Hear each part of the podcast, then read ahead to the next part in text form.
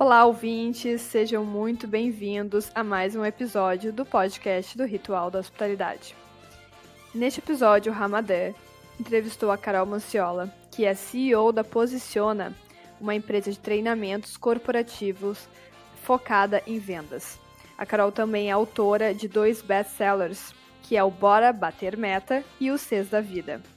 Neste episódio, eles vão aprofundar sobre técnicas de vendas como cross-selling, upselling, vão falar sobre comportamento do consumidor e perfis de consumo. Carol trazendo muita experiência sobre vendas e o Ramadã integrando junto com a área de alimentos e bebidas. Não perde esse bate-papo, tá incrível. Vem com a gente. Bem, é, eu te convidei porque, primeiro, apaixonado pelo assunto, óbvio, e um prazer estar contigo, mas todo mundo quer saber, né? Esse mercado, essa tendência, esse movimento que está acontecendo. Mas antes, eu queria que você contasse um pouquinho de como você chegou, né? Na, na Posiciona e como que veio, saiu do mundo da venda e veio para o mundo da formação, da criação de objetivos. Perfeito, acho que é uma pergunta bacana. Eu falo sempre que eu nasci vendedora, né? Manhã tá aqui, vai me deixar, vai ser a prova disso. Mas desde muito criança, eu sempre gostei desse movimento, eu sempre gostei de ter independência. Né? E eu descobri que uma das maneiras de eu ter independência era ter meu próprio dinheiro, e uma das maneiras de ter meu próprio dinheiro era mais fácil, era vendendo alguma coisa, né? Então comecei vendendo geladinho, depois fui vender uniforme em escolinha, bloco de carnaval, depois trabalhei em loja de shopping, fui no Eled no shopping, trabalhei em loja de sapato, farmácia de manipulação, livraria, enfim. Entrei na faculdade de administração e achei que, puxa, agora vamos falar sério, já deu esse negócio aqui, né? Eu agora quero trabalhar fazendo outra coisa. E aí, administração, me apaixonei pelo marketing, falei, não, marketing é. Eu não vendi a mãe porque ninguém encontrou, me deu bom, entendeu? Mas até hoje tá Brincadeira. Mas aí eu fui para a faculdade de administração, me apaixonei pela área de marketing. Mas aí falei, não, marketing é muito perto de vendas, eu preciso mudar de áreas, né? Trabalhar na área de finanças. Eu falei, ah, eu gosto de números, adoro números, mas eu preciso de mais vucu-vucu, mais animação. Tentou aí, sair de tudo que é jeito da venda. Consegui, fui trabalhar com educação corporativa. Falei, pronto, eu amo, eu vou me comunicar, eu vou compartilhar, né? Eu vou trocar e blá blá blá. E comecei a trabalhar com educação corporativa. Fui estagiar numa grande empresa baiana e o primeiro grande projeto que eu peguei era para treinar equipes de vendas. jeito, eu tento me livrar das vendas, mas as vendas não saem de mim. E eu comecei a estudar esse negócio de vender e eu me apaixonei completamente, porque Vendas movem o mundo, nada acontece até que uma venda seja feita. Então, você pode ter o melhor serviço, você pode ter o melhor produto, você pode ter o melhor prato, você pode ter o melhor restaurante, você pode ter o melhor hotel. Se não estiver lotado, gente, não adianta nada. E para que ele esteja cheio, adianta ser bom. Tem, claro, um processo de construção de reputação, mas sim a necessidade de um processo de vendas. E não tem jeito, né? Tudo é venda. Tudo envolve venda. Até a pessoa fala, ah, eu sou um péssimo vendedor. Você deve escutar isso o tempo inteiro, né? A gente está o dia inteiro vendendo ideia, vendendo um negócio, eh, vendendo até se vendendo mesmo no mercado, né? Se posicionando e querendo sempre mais. Então, esse processo está intrínseco no dia a dia. Negociação, venda. Vou dar um spoiler aqui que eu não tinha dado ainda publicamente, tá? Mas esse ano sai um livro novo e provavelmente o nome do livro vai ser Vendas Movem o Mundo.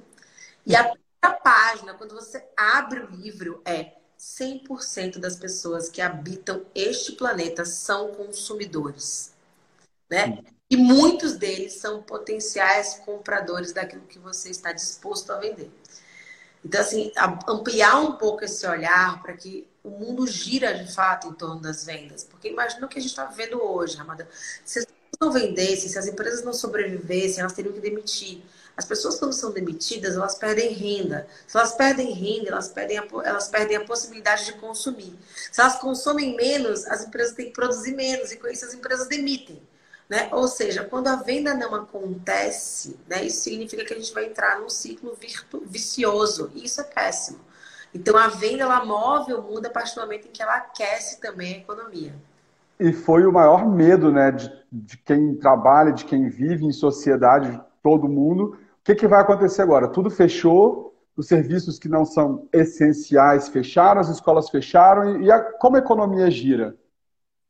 E você traz uma coisa do essenciais, porque assim, o governo classificou como essencial né, os serviços de saúde, alimentação, nesse caso, os supermercados, né, porque os restaurantes ficaram totalmente fechados, food service já era.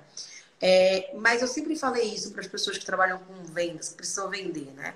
A pergunta que eu mais ouvi no começo da pandemia foi: Carol, como eu faço para vender na crise? E a minha resposta sempre era uma outra pergunta, que é por que, que você quer vender no meio de uma crise? E se as pessoas respondiam, ah, porque eu tenho um boleto para pagar, porque o negócio não pode quebrar, porque eu tenho um funcionário, blá, blá, blá, eu a resposta errada. Você precisa vender porque o seu serviço, o seu produto, ele é essencial para alguém. Então, a Daiane, minha manicure, por exemplo, está aqui me pilhando. E aí, cara, vai fazer não vai fazer amanhã? Gente, eu passo o dia inteiro numa live. Desde que pandemia começou, que eu nunca me vi tanto nessa vida. É essencial para mim sobrancelha feita. É essencial para mim meu botox em dia. É essencial para mim as minhas unhas feitas. Então, aquilo não foi classificado como um serviço essencial, mas aquilo para mim, para que eu continuasse, para que eu sobrevivesse, era importante. E é por isso que vários setores da economia, né, tiveram que encontrar outros canais, ou seja, como é que eu faço para conectar aquilo que eu tenho a vender com pessoas que precisam comprar. E aí veio todo esse boom da digitalização, mas não é só uma questão de vender de forma digital, mas é de ser encontrado de forma digital, é de interagir de forma digital. Eu não sei você, tá? Mas eu acho que eu nunca me conectei tanto a tantas pessoas como nesse momento eu ficar distante. Então é uma questão de, né, ressignificar alguns paradigmas. Ah, o Fabi. Tamo junto, Fabi. Lindo aqui, ó, super agradecido e, e, é bonito isso, né? Porque deixa não só o conhecimento, mas deixa a marca pessoal também, né, Carol? Então, assim, é, isso me encanta, é o propósito. Acho que você falou muito bem. Quando você, ah, eu tenho um restaurante, para quê? Para vender comida? Não. Vender momento, vender experiência, vender muitas coisas. O alimento é o produto final, mas se você foca naquilo, você restringe muito o seu negócio. Né? Então, abranger esse pensamento lá desde o início e entender por que, que a pessoa vai chegar até você. Exatamente. O que ela está buscando? Se você não consegue enxergar isso, né, que é o por que, que você faz o que você faz. Eu falo isso direto com a minha equipe. Eu falo, tem duas perguntas que você tem que se fazer o tempo inteiro, que agora eu ampliei para três, tá? A primeira pergunta é o seguinte: para que que você está fazendo o que você está fazendo? Para quê? Para quê? Qual é o objetivo? Vai impactar quem? Vai mudar a vida de quem? Vai resolver o problema de quem? Então, assim, para que você está fazendo isso? A segunda pergunta é: por que é que você está fazendo desse jeito? De tantas opções que você tinha, por que, que você decidiu esse caminho? E a terceira pergunta é: para quem que você está fazendo isso? É para você, é para o seu ego, para o seu cliente, é para a sua familiar, né? Porque tudo isso muda tudo.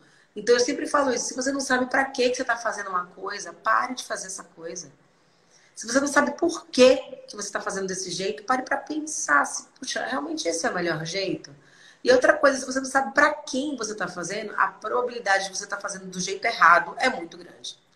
Então, assim, é muito importante a gente ampliar o nosso olhar sobre vendas, como você falou, né? Eu não tenho restaurante para vender comida, gente. Comida ah, eu faço em casa. Comida escrito no micro-ondas, cara, tá tudo certo. Né? Miojo com nuggets é comida. Então é, não é isso, é, é toda uma experiência e a experiência vai sempre passar por essa questão do ser humano, da maneira como o ser humano lida com esse processo todo. Acho que a, segunda, a primeira pergunta que você escutou muito já foi dita, mas acho que a segunda pergunta que foi mais escutada é: Carol, quando volta a venda, quando o mercado aquece, o que, que vai acontecer? Ninguém vai querer sair de casa, pelo amor de Deus. E como que é o mercado agora? Isso, isso eu nunca esqueço. Para mim foi muito marcante a live que eu fiz aí com, com o time do Clube Med, porque tava todo mundo fechado, né? Aquele pânico todo. E eu falava assim, gente, vocês não têm noção. Na hora que esse troço abrir, vai ter uma correria. Vocês não vão ter vaga. Porque existe um movimento que a gente já observa hoje chamado consumo da vingança. Né? O que é esse consumo da vingança? É, ah, não, passei muito tempo dentro de casa cozinhando para mim mesmo, agora eu vou no restaurante cara, vou comer, vou me esbaldar, né? eu vou comprar uma bolsa bonita. Já que eu passei meses né, sem usar um salto alto, eu vou botar um salto 15. Então, assim, as lojas da Louis Vuitton, né, na China, tinham filas de fazer volta. Assim, Louis Vuitton, uma bolsinha que aqui no Brasil não custa menos que 10 mil reais, tá? Então, assim, existe todo esse movimento é, de um consumo que a gente chama de consumo da celebração. É claro, existe um consumo muito mais consciente hoje, as pessoas estão muito mais preocupadas né, com o envio de carbono, com a sustentabilidade das empresas, onde é que é fabricado isso, e todo o resto, e até a questão da subsistência mesmo. É, então, a gente tem, por outro lado, esse consumo que é um consumo de celebração, que a gente, eu vou esbanjar. Agora, o que, que eu acho que fez a diferença para quem saiu na frente, tá? Quem entendeu muito rapidamente que, primeiro, não existe voltar ao normal. Esquece esse negócio. Não é passageiro, nunca mais, como diria Lulu Santos, nada do que ficar de novo do jeito que já foi um dia. Então, já deu, gente. É isso aqui, ponto, acabou. E o segundo ponto é que, assim, não é novo normal, cara. O nome disso é vida. Então, assim, vida, vida. Outro dia alguém falou pra mim, Carol, você não tem problema? Eu falei, eu tenho uma porrada. cara, por que, que eu vou ficar mimizando na internet? Todo mundo se ferra na vida em algum momento. Tá tudo bem, faz parte do jogo. Ai, não, vou ficar aqui chorando. Ai, coitadinha de mim que tô sofrendo. Porra, eu sou uma privilegiada do caramba, sabe? Tem muita gente sofrendo muito mais do que eu. Então, assim, as pessoas gostam dessa coisa, da jornada do herói, né? Do excesso de vitimização. Gente, isso pode até servir para te dar seguidor, para te dar like. Mas isso não gera lead. Né? Então, assim, é muito importante a gente ampliar o nosso olhar para essa perspectiva que é muito diferente. A gente vive uma sociedade de espetáculo. Eu acabei de falar isso no evento que eu estava agora. Eu falei assim, por que eu não estou mais no LinkedIn? Porque o LinkedIn é legal, tenho 25 mil seguidores lá e um monte de gente que não entrega, que não troca, que só quer que eu fique postando lá coisinha fluff, de ah, isso aqui. Não vou fazer isso. Eu sou a Carol e a Carol autêntica não cabe no LinkedIn, a Carol autêntica cabe no Instagram. Então, assim, é expansiva, feliz. É exatamente isso. Então, quando a gente pensa nesse processo de vendas, é muito importante observar que a sua estratégia ela tem que ter muita conexão com o seu público. Então, assim, não vai voltar ao normal. Né? Como diz manhã, choro. Não vai voltar ao normal. Não tem novo normal. O que tem é isso e vai engolir, né? Assim, e reclame, porque senão vai ficar sem janta. Então, assim, é mais ou menos isso. Então, quem capturou essa mensagem muito rápido e rapidamente passou por um processo de se beneficiar do caos, ganhou em vantagem competitiva. Né? Adaptabilidade, né? Tem que se adaptar. Tem que responder à crise. Se adaptar é dar um jeitinho. Ser resiliente, suportar. O mundo hoje pede por antifragilidade, que é meu, como diria a manhã, o que não mata engorda. Então, assim, meu, caiu no chão, dá uma sopradinha lá, engole, porque aquilo vai te fortalecer. Então, o nosso desafio hoje, Ramadã, é a gente se beneficiar com o caos. Tá um caos e vai continuar um caos por muito tempo. Por muito tempo. É que a gente, é assim, se você decidiu continuar neste mundo, por algum motivo, né? Você só tem uma opção, é seguir em frente. Então, isso em vendas na vida. Então, é importante. Eu vou escrever, mãe, um livro, viu? O que eu aprendi com manhã. Se prepare, tá um ponto de bala já né? Comentando também, tem uma galera bacana. Tem, tem. O Bruno aqui, Dias, perguntou sobre consumo na classe C, D e E. Está retraído. Bruno, eu é? muito. Vou te dar um exemplo, tá? É, telefonia móvel, uns, o consumo da classe C, D e E aumentou muito. Até porque aquele microempresário que começou a vender de forma digital entendeu que investir numa, numa internet de banda larga e, e investir num aparelho de celular melhor era importante para o seu negócio. Então, cresceu até nesse tipo de classe. Então, assim, é claro que tem setores da economia que foram muito mais impactados mas, de uma maneira geral, a perspectiva econômica, ela, claro, sofreu um baque, nosso PIB diminuiu, aquela conversa toda, mas a gente está assustado. Então, assim, a 25 de março, que é uma rua que tem aqui em São Paulo, de comércio popular, cara, quando abriu pela primeira vez, o povo estava se soqueando na, na, na, porrada, né? Por quê? Porque as pessoas querem voltar a este processo. Então, eu, eu compro, não é só para eu consumir, eu compro para gerar renda a partir daquilo ali também. Então, assim, tem um consumo que é de subsistência, que eu vou comprar o mínimo necessário, como diria a manhinha, né? Nada de mas, por outro lado, é muito importante também a gente observar que as pessoas compram para gerar mais renda. Então, eu vou lá comprar caixinha de bala para vender no farol. Cara, eu estou movimentando. eu estou movimentando. Então, de uma maneira geral, a gente percebe esse, esse aumento aí e muito impulsionado pelos canais digitais, sem dúvida. Os canais digitais, a gente teve 7,9 milhões de pessoas comprando pela primeira vez na vida, de forma online. Então, é, assim, existia muito medo, né? Isso se propagou agora, né? Exatamente. Então, de uma maneira geral, tem muita oportunidade rolando. Agora, quem se ligou rapidamente no movimento e se ajeitou, né? E se beneficiou desse processo, sem dúvida, saiu na frente. Sobre né, essa volta e esse aquecimento que a gente está vivendo, assim, felizmente na hotelaria, nos restaurantes, eu queria tirar um pouquinho do foco agora, assim, do, do mercado, da venda. Queria trazer um ponto muito bacana que você trouxe, que é storytelling, né? Que nada mais é que contar a história do seu produto, né? Saber apresentar o produto.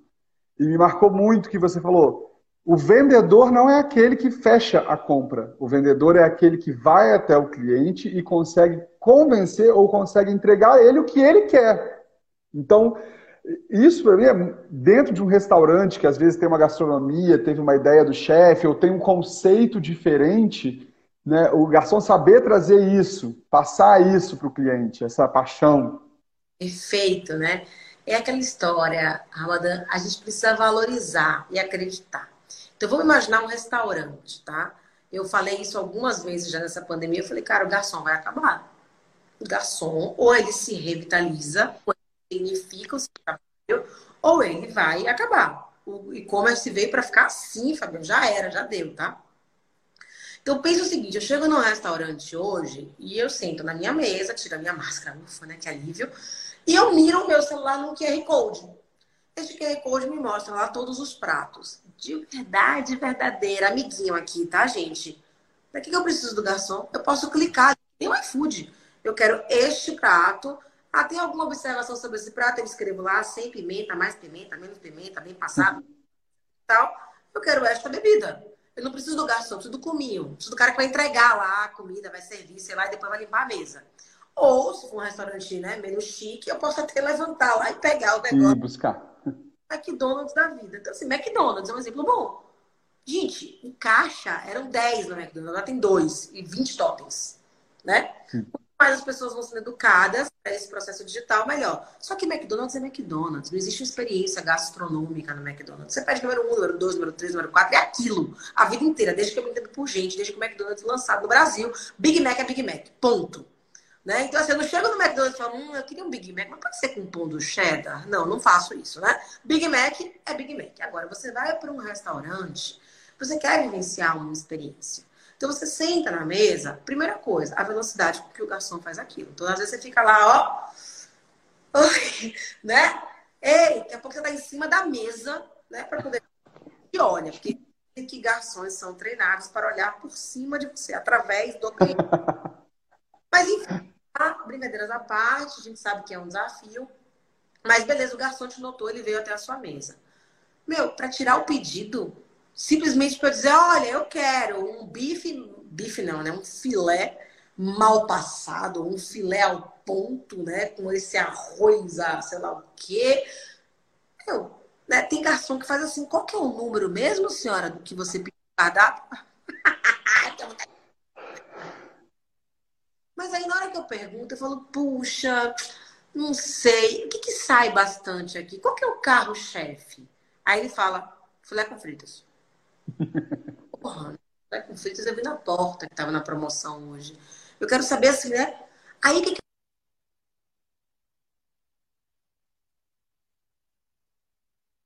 imagina que esse garçom tem que fazer agora, né? Que tipo de experiência você gosta de viver? Hoje o seu paladar tá mais pro quê? Pra uma coisa mais cítrica, para uma coisa, né? Enfim, ele precisa fazer uma pergunta, duas, para poder me orientar. Não adianta também o garçom encostar na mesa e sair declamando, né? O prato do dia, ou a sugestão do chefe, né? Ou falar que hoje fulano de tal. Não adianta, porque não vai gerar conexão. Então, assim, né? É aquele Boa noite, meu nome é Fulano de Tal, estou aqui para servi-los, porque é para isso que existe um garçom, é para servir mesmo, né? Como posso tornar sua noite mais feliz, o seu almoço maravilhoso? Se um dia um garçom fizer isso comigo, eu dou 50% de, de gorjeta, tá?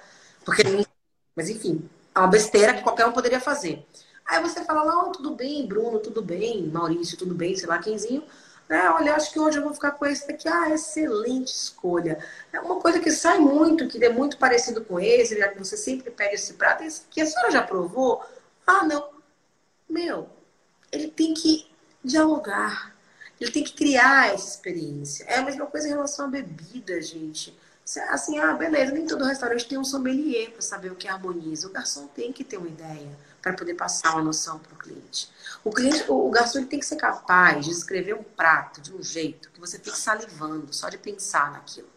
Então, para ler as características, né? Ah, então, ó, esse filé aí é filé mignon de primeira, viu? Ele é, tem duas batidas que a gente dá de um lado com um martelo, duas do outro. Aí a gente esfrega ele no sal grosso e frita. Não, não, não, não funcionou, né? É diferente, olha, filé mignon, suculento, né?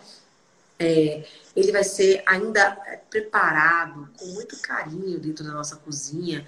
E aí, levemente salpicaremos determinada coisa. E aí, ao ir para a chapa, vai soltar aquele não sei o que lá, aquele processo de cocção e blá blá blá, porque eu não entendo disso. Ah, eu quero, não sei o que é. Já água a boca. Então, assim, muda tudo. A maneira como você apresenta, a maneira como você fala, tudo isso muda. Né? E tem uma coisa que a gente sabe que acontece no restaurante, que é, são duas coisas, né? Que é assim, se aquela mesa está ocupada, tem que estar tá consumindo. Sim. Né? Tá Tudo bem, no rodízio você dá uma segurada, pô, mas no alacarte, no alacarte, meu, devia terminar, a água, o garçom tá com a outra lá, mas uma água, senhora, é diferente de aceito água, vou lá dentro pegar, pego morar, etc e tal. Ser gentil é uma coisa, né? Ser vendedor é outra. Estar ali atento. Ah, muito do que você falou para mim é um interesse genuíno, né? Não só no cliente que está na mesa, mas de conhecer o seu trabalho. Então, assim, ser especialista no que você faz. Quais são os aromas? Quais são os sabores? Quais são as técnicas? De onde vem essa inspiração desse bendito prato? Se é o prato do dia, por que é o prato do dia? É uma data especial? É é o que, que aquela pessoa está fazendo ali, né? É, é, fazer parte do momento, não, não só estar tá figurando. Um restaurante que eu vou muito aqui em São Paulo, que eu gosto demais. Eu sou descendente de italiano, né? E tem toda uma história já quando você entra no restaurante, né? Esse restaurante foi fundado por fulano de tal, os pais delas vieram da Sicília, né? E ela sempre gostou de cozinhar. Até hoje, todos os pratos são preparados pessoalmente pela chefe, não sei das quantas. Eles não têm cardápio, né? Então, assim, ele, ele declama mesmo, né? É muito fofo. O garçom ele encosta na vida e fala assim: olha, vou começar pelas entradas. Aí você fala, ele fala assim: ó, o valor é esse aqui para tudo. Vou começar pelas entradas. E aí ele começa a contar a história dos pratos. Olha, nós temos aqui uma berinjela com não sei o que lá, acrescido de não sei o que lá, que super combina com a noite quente de hoje, né? E que não sei o que, que vai harmonizar. Cara, é incrível. Aí eu falo assim, ó, só pode escolher um, né? Cai esse negócio aí, né? Então, assim, faz muita diferença esse como, que é a mesma história. Às vezes é a história do o chefe fez essa comida para quando você vai num Paris 6 da vida, sei lá, né? O que, que eles colocam lá e é, não sei quezinha Caio Castro. Né? Você vai remeter. É uma história, é uma história. Né? Não foi ele que desenhou aquele prato, é um prato que ele gosta, ou sei lá, talvez ele nunca tenha ido lá, enfim. Mas. E isso gera conexão. São as histórias que, as, que aproximam as pessoas. E principalmente dentro do estabelecimento de serviço, né? Porque a fidelização, o retorno é a garantia da venda. Então, se o cara foi e ele não teve uma boa experiência, ou se não, não encantou, ele vai em outro, restaurante, hotel. É um mercado muito grande, a competição é muito acirrada. Muito. Então, tá, estar dentro desse processo de profissionalização. E tem um detalhe muito importante: Alexandre Zivnik é um dos maiores especialistas tá, em encantamento do país, eu diria até do mundo, tá? Porque o cara é internacional, está aqui nos assistindo. Ele é prova do que eu estou falando aqui. Hoje a gente tem uma questão muito importante no atendimento, que é a reputação. Então, na hora que eu vou no seu restaurante e eu gosto, eu dou cinco estrelas, eu recomendo, eu volto. Na hora que eu vou no seu restaurante eu não gosto, eu sou mal atendido, a comida chegou fria. Fui outro dia numa pizzaria que primeiro esqueceram o pedido, trouxeram só o das crianças, não trouxeram o meu. Aí quando chegou o meu, você não vai acreditar, eu pedi uma pizza de rúcula. E tinha uma lagarta na rua. Ah! Uh. Aí, olha, meu, puta, pode acontecer? Pode. Mostra que é fruta fresca, que é orgânica, sei lá. Né? Mas a maneira como a situação foi tratada foi a pior possível, entendeu? Então, assim, na hora que isso acontece, eu tô aqui numa live, não tô citando o nome do restaurante, mas eu poderia fazer isso. Eu poderia ir lá e colocar no meu LinkedIn com não sei quantas mil pessoas, eu poderia ir no meu Instagram e colocar uma hashtag. Então, assim, na, hoje em dia, o fenômeno que não é o boca a boca, é o boca no mundo. Então, se antes alguém que estava insatisfeito falava para 10 e um cara satisfeito falava para 3, hoje, quando eu jogo isso na rede, eu falo para milhões. Se seu post viraliza, aí já era. Olha lá, ó, tem, ó, tem gente dos Estados Unidos aqui, que é o Slibnik, que está falando direto de Orlando. Tem o Marcos também, que está falando direto do Japão. Olha que live internacional é essa, né? Ah. Maravilhoso. É, é, muito carinho, né? É uma rede de amigos, né? Não é nem só de trabalho, de profissionalismo, é realmente assim, é rede de carinho, é, é um propósito maior. É, a gente quando pensou né, no ritual da hospitalidade, claro, a gente tem muito essa coisa de é, receber, entreter, serviço, técnica, mas assim, a gente tentou realmente trazer uma visão 360 para as pessoas saberem que não é só aquilo. Não é só saber carregar o prato. Não é só saber abrir a garrafa de vinho. Não é só saber o que é o vinho. É relação humana é muito mais profundo do que isso. Mesmo que você esteja né, empresa com empresa, empresa com particular, enfim, tem várias nomenclaturas técnicas, mas são pessoas. Né? Você está atendendo uma demanda e uma necessidade de uma pessoa. Então, a história do seu produto né, é, é, te coloca no, no, diferencial, que é o que todo mundo busca, né? ser diferente ou ser mais atrativo para o consumidor. Perfeito. E se você trabalha numa empresa de serviço, né? Um restaurante é um prestador de serviço, de alguma forma. Você tem que servir. E é diferente você se servir de e você servir a. Então, assim, ó, esse conceito é bacana, isso dá um post bonito, tá? Então, assim, na hora que o cliente entra, se eu penso assim, uhum, mais alguém, ó, chegando aí, um ticket novo, mais uma mesa ocupada, né? eu estou me servindo dessa pessoa. Né? Então, o, quando eu estou me servindo de alguém, assim, eu estou aproveitando dela. Não é no sentido ruim da palavra, não. Mas eu só estou preocupada com o que ela vai deixar, com a gorjeta, com o que ela vai consumir. Então, quando eu falo de empresa de serviços, é claro que se servir das pessoas vai fazer parte do jogo em algum momento. Mas o nosso desafio é estar a serviço, é servir a. Então, na hora que eu entro no restaurante, na hora que eu sento numa mesa, na hora que eu decido por um hotel, né? Eu estou buscando este serviço. E, de novo, são detalhes muito pequenos que fazem a diferença. Então, se você vai para um hotel, por exemplo, e você chega no quarto e a cama está esticada, ok, né? Não vou dar, ah, que legal, tirar um. Olha, a cama estava arrumada. Não, eu espero uma cama arrumada. Agora, se você chega no hotel e descobre que você ama Heineken, né? Ou ama Corona, e deixam ali um baldinho de Corona, meu, tu posta, tu comenta. Você fala, isso que é coisa maravilhosa. Agora, tem um desafio. Sabe qual é o maior desafio do encantamento? É que quando você encanta, aquilo meio que se torna default. Então, uhum. se de novo, não tiver o baldinho. Caiu muito o serviço. Ó, não tá tão legal. Já foi melhor. É verdade. Você chega no restaurante e aí a gente vai pensar que são pessoas, como você falou, né, o tempo inteiro. Né? Quando, aqui no Japão, quando entra um cliente no comércio, todos falam sejam bem-vindos em voz alta, né? Que legal, obrigada, Marcos. Por... Dica boa, dica boa. Essa dica com a gente. Então pensa que você está num restaurante ou está num hotel, enfim. É, é, é, esse cuidado é, são pessoas lidando com pessoas. Então, por mais que você treine, por mais que você padronize, eu falo muito isso, né? Você pode dizer para as pessoas o que fazer. Você pode dizer para as pessoas como fazer. Mas você não pode fazer com que as pessoas se importem. O como cada um decide atender é muito pessoal. A não ser que você bote uma câmerazinha, um chip aqui, né? No, no na testa de todos os seus garçons e fique monitorando como é que ele atende o cliente. Então, a partir do momento em que você contratou, em que você treinou e que você deu a bandeja na mão dele, cara, é ele que está cuidando do seu cliente. É ele. E aí aquela história é muito pessoal. E é muito pessoal, não só de que as pessoas diferem entre si. Eu sou uma pessoa hoje, sou uma pessoa semana passada que estava de TPM. Né? E semana que vem, se Benjamin não me bater essa meta, né? Eu vou ser outra.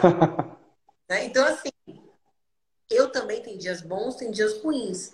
Então, assim, como que você faz para poder criar né, uma cultura que estimule as pessoas? É a história da Disney, né? Adoro falar de Disney. O Alexandre não sei se está aqui ainda, mas ele é um mega especialista. Mas assim, meu, na hora que o, que o, que o cast member ele sai lá do bastidor e ele vai pro palco, tem um espelhinho. Tem que olhar e dizer, ó, sorriso no rosto, porque agora. Showtime. Showtime. Então a mesma coisa acontece. Então, assim, claro que cada um vai dar o seu toque pessoal, mas é muito importante, é, os donos, principalmente, os empreendedores que investem nisso, prestar atenção, porque não adianta você ter um restaurante bem localizado, não adianta você ter pratos extremamente bem elaborados, não adianta você ter fornecedores das melhores marcas, não adianta seu valet ser de graça. Se quando você sentar na mesa, o serviço deixar a quem. E por outro lado, né? Se você deu uma brecha, cara, o cliente sempre vai querer mais. Aquilo vira padronização. É a história do Uber. No começo do Uber tinha sempre balinha. Meu filho, todas as vezes que entra no Uber e não vê balinha, ele se frustra. Por quê? Porque virou padrão para ele daquilo. Então, assim, é uma faca de dois gumes. Por isso que em algum momento é importante mesmo você estipular processos. Porque se o tempo inteiro também você abre exceções, você fica refém né, de uma coisa que não existe, que é o bom senso. eu não sou especialista nesse segmento, não, então eu estou falando aqui coisas como consumidora também, tá? Nossa, mas melhor que isso, impossível. Você é, é, o final né, de tudo que a gente planeja, de tudo que a gente se propõe a fazer.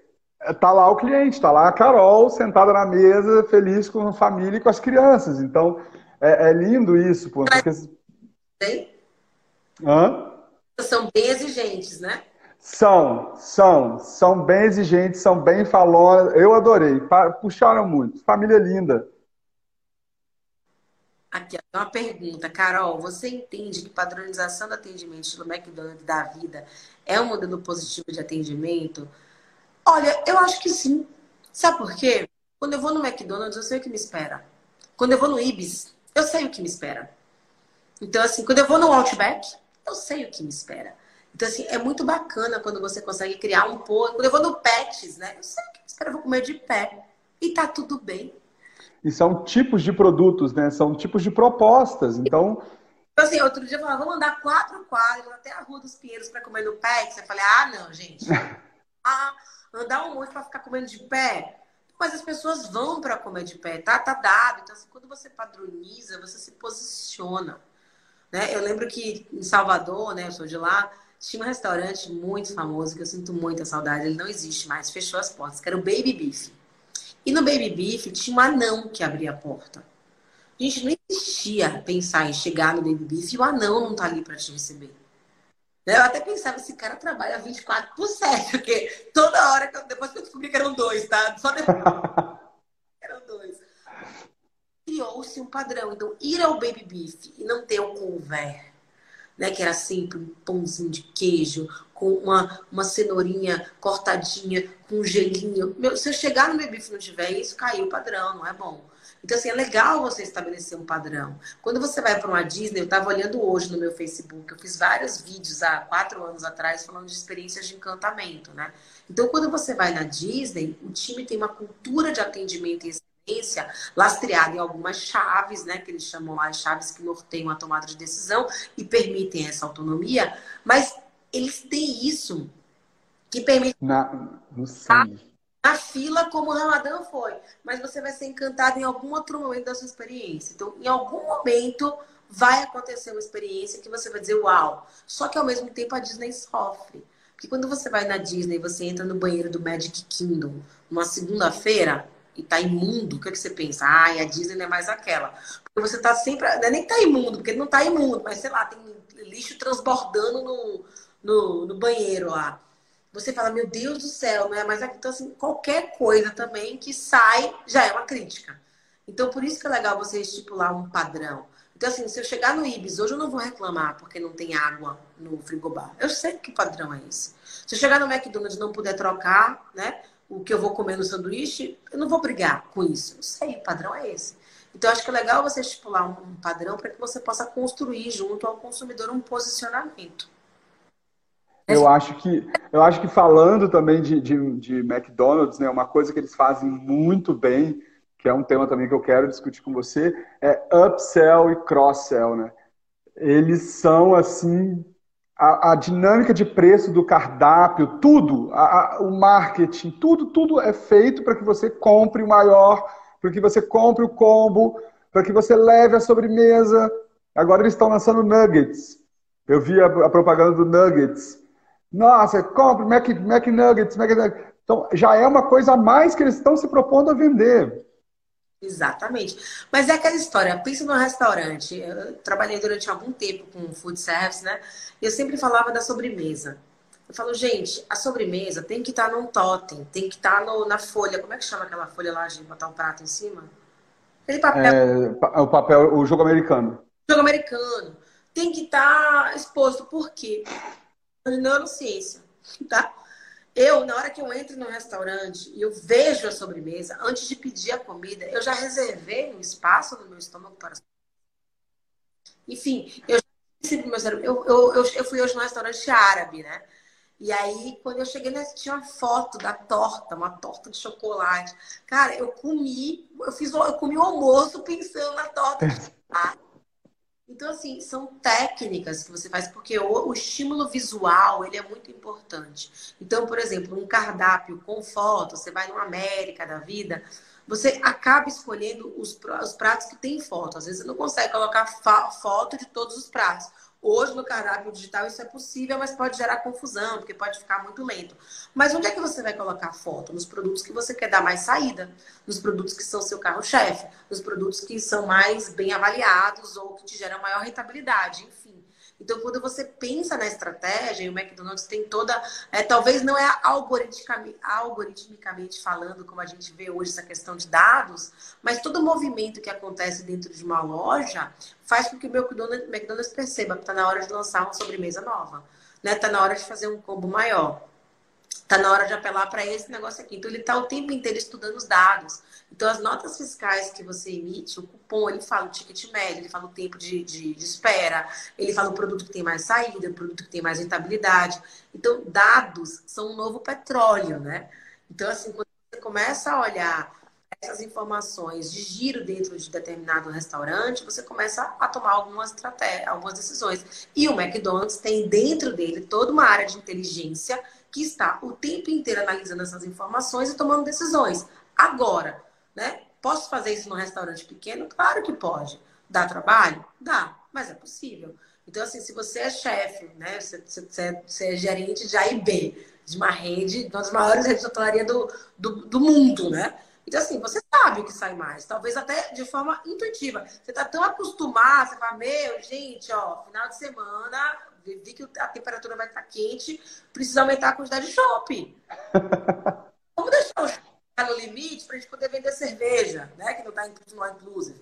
Então, assim, são estratégias que você vai adotando. Então, poxa, é um dia quente, coloca cerveja. É um dia frio, coloca o vinho, né? É, você harmoniza e vai dando para o cliente coisas que assim não é uma forçação de barra, é algo que... é o que você gostaria, né? Se você tivesse ali naquela piscina, frente a uma, uma cervejinha gelada, tá? brincando. Aqueles espetos de camarão, eu pago por isso agora, gente. Já tô aqui. Ficar miguelando, espetinho de camarão, não, vamos nessa. Eu já fiquei em casa muito tempo, eu mereço isso. Exatamente. Então, acho que esse, principalmente no setor de serviços, tá? A gente vê, tem muito restaurante vazio, assim como tem restaurante que você tem que fazer reserva. Então, a questão de você ter, hoje aqui em São Paulo, a gente está com restrição de horário. Então, os restaurantes só podem funcionar, se não me engano, até as 10. Então, acaba que você tem uma carga horária menor e você precisa garantir ou o giro ou a ocupação. Então, assim, o giro você garante é, com um pouco mais de agilidade, né? E a ocupação vai garantir por meio do serviço. Então, essa coisa de definir uma estratégia, poxa, como que eu vou divulgar? que tipo de promoção eu posso fazer agora. Então, se eu estou numa região que tem muitos escritórios, os escritórios estão fechados, vamos partir para o delivery. O delivery vai ser via aplicativo ou vai ser direto? Eu ouvi uma história esses dias de um cara que ele tem um restaurante em frente a um daqueles condomínios gigantes aqui em São Paulo, sabe? E eu sofro com isso no meu condomínio. Quando eu peço iFood, eu sofro lá em casa. Porque eu tenho que descer o elevador, tenho que atravessar todo o negócio, é um friozinho danado. Se estiver chovendo, me molho para poder pegar na portaria. E o que, que o cara fez? O cara contratou um menino que mora no prédio, morador, e falou: meu trabalho vai ser pegar na portaria e levar até o apartamento. Olha que genial! Genial! Deu emprego para alguém, e assim, na hora que o morador pensa, vou pedir uma pizza. Ah, vou pedir do fulano de tal. Pode até não ser a melhor. Só da pizza chegar aqui na porta da minha casa, vale. Né? Pode ser mais cara e por aí vai. Então, assim, é importante. Que é entender, né? Escutar o seu cliente e se botar no lugar dele. Exatamente. Não é o que eu quero. Ah, eu quero vender delivery. Não. O meu cliente não quer sair para comprar, é diferente. Ele está em casa. Hum, a gente pediu comida esses dias e eu falei assim, cara, mas quem está pedindo comida de vocês hoje é escritório, né? A gente não tem talher aqui na região. Então, assim, oferece, cobra. Quer um prato plástico e um talher? Eu pago por essa porra. Né? Tipo, que, é, é... Mas, assim... que, é, que é bem exatamente isso que a, a Isala, a Isala Croa falou, custo da conveniência. Exatamente isso é o custo da conveniência. Quantas vezes você para para abastecer num posto de gasolina mais caro porque está na rota? Quantas vezes você para no posto de conveniência, de, de, se chama inclusive, né? Loja de conveniência. Loja. Quanto mais conveniente, mais caro. E tá tudo bem. Tem, saiu uma pesquisa recentemente que fala que 85% consumidores estão 85, 85% dos consumidores estão dispostos a pagar mais por um serviço melhor. Então, para de dizer que as pessoas estão sem dinheiro. As pessoas não valorizam aquilo que você está oferecendo. Eu falo direto isso. Ai, o pessoal da classe C, D, que alguém colocou aqui, não tem dinheiro. Anda de ônibus, amigão. Eu ando de ônibus. É todo mundo de Samsung Galaxy para cima, né? De iPhone. Então, assim, não tem dinheiro para aquilo, porque não é valor. Pra... Então, aí no crédito se vira. É, é, muito isso, né? A gente vê que o, a adaptabilidade, assim, a profissionalização, a qualidade é o diferencial. Agora, o cliente não aceita menos do que excelente. Não, não aceita. Eu não quero menos do que. Se eu faço isso em casa, eu não vou comprar de você. É isso. Né? O que, que vai vir de diferente? Eu falei isso para uma amiga minha que tem restaurante. E eu, ela, ah, pede no meu delivery para me ajudar. Vamos lá. Puta, cada foto linda que ela mandava no WhatsApp. Primeira vez que chegou na minha casa, eu tirei uma foto do que chegou e mandei a foto. eu falei, amiga, de verdade. Ou você diminui a foto, né? Bota uma foto mais próxima da realidade, ou você capricha um pouco mais da maneira como você vai entregar. Ah, mas é porque o motoboy. Cara. Ah. É, compra uma quentinha daquela separada. Eu recebi agora, acabei de, acabei de comer um delivery neste momento, né? E veio. Veio o macarrão, veio o, o, o, filé de frango e veio o, a salada separada. Hum. Bonitinho. Então eu montei o prato de acordo com aquilo que fazia sentido. Ficou um prato bonito como o do restaurante. Ah, mas custou mais embalagem? Mas eu paguei mais caro por isso. Entre negócio que vai bonitinho pegar um PF, cara, eu prefiro pegar um negócio que vai mais bonitinho. Eu valorizo. Então, quem tem que. Você dá o preço. Você dá o preço. Seu cliente que diz qual é o valor. Então, são coisas diferentes. Então, você estipula o preço de acordo com aquilo que você acredita que custa e que vale. Né? Você vai ter que começar a calibrar. Então, se o cliente não está querendo pagar por aquilo, você tem duas opções. Ou você diminui o preço, né? ou você aumenta o valor. O e valor. É localização, é serviço, é o cafezinho grátis no final, é alguma coisa que gere uma experiência. Então, é importante ir nisso. Eu acho que você deu mais do que pérolas hoje, ainda chegou com novidades, né? E eu, para fechar, manhã, pede as marmitas da manhã, eu vou querer uma. Bateu a fome agora, esse papo deu fome. Quê? Esse papo deu fome. Quem diria que venda seria um assunto tão agradável, né? Ah, delicioso. É tão mistificado. Ah, mas tem planilha, tem markup, tem isso, tem. Tem, tem tudo isso, tem todo o trabalho de estratégia. Exatamente. Mas é muito gostoso. É maravilhoso, né? Dúvida de comportamento. O mesmo cliente vai até uma loja de xing e sempre é mal atendido está tudo bem. O mesmo cliente vai em uma loja semelhante, mas de um brasileiro exige tudo. Por que isso? Ué, é óbvio, né? É aquela... Eu podia contar uma piadinha aqui, mas ela é meio própria para o horário. cada qual é cada qual. Então, assim, na hora Exato. do PF aqui da esquina, a minha expectativa é uma. Na hora que eu vou no restaurante do Olivier, a minha expectativa é outra. Então é a mesma coisa, Marcos. Eu vou para os Estados Unidos e trabalho de faxineira. Aqui no Brasil, não, fazer faxina de amar. Então, assim, tem uma questão muito forte de contexto. Então, olhar por essa perspectiva é fundamental, porque os clientes, eles, eu posso ser a mesma pessoa, mas eu me comporto de formas diferentes de acordo com o ambiente. Então, assim, eu adoro um boteco. Eu sento em caixa de cerveja, gente, de boa. Mas não venha me cobrar na caixa de cerveja o que eu pago quando eu vou lá no Figueira Rubaiá. Então, lá, o meu nível de exigência é um né? Que é um pouco dessa história. Quando você vai no IBIS, seu nível de exigência tá, é aquele lá. Agora, quando você vai num clube médio da vida, você tá com expectativa lá no alto. A probabilidade de eu me frustrar, inclusive, é muito maior. Muito maior. Tanto que eu falo trivago, é, booking, essas coisas, cuidado. Por quê? Porque a avaliação cinco estrelas não significa que o lugar seja cinco estrelas. A avaliação que o cliente dá ali, ela é uma, uma uma ponderada entre a expectativa que ele tinha e isso.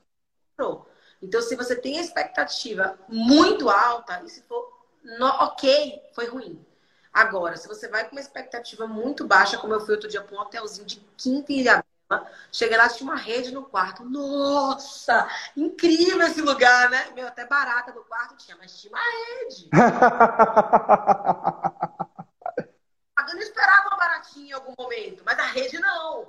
Né? Então fiquei encantada. Por quê? Porque o dono que atendeu a gente, ele fez o ovo mexido como eu gostava. Então, assim, tem muito a ver com a expectativa que você cria. Eu queria agradecer muito. Né? Acho que foi um encontro muito feliz nosso. Muito, muito feliz. Ramadã, entendeu? A menina não tem noção. É, contribuir aí. Acho que esse movimento que vocês criaram aí com o ritual da hospitalidade, ele vem bem a calhar. O mundo mudou e a maneira da gente oferecer serviços precisa, de fato, a régua estar tá mais alta. E nós vamos... Ah. Compartilhando, né? É, nós vamos falar exatamente disso, das carreiras de AIB, como evoluir, o que, que o cliente está esperando, como é que você se profissionaliza, tudo isso que você precisa para alavancar a sua carreira. Legal, legal. Madame, muito obrigada Carol, pelo convite. Conta comigo. Muito obrigado.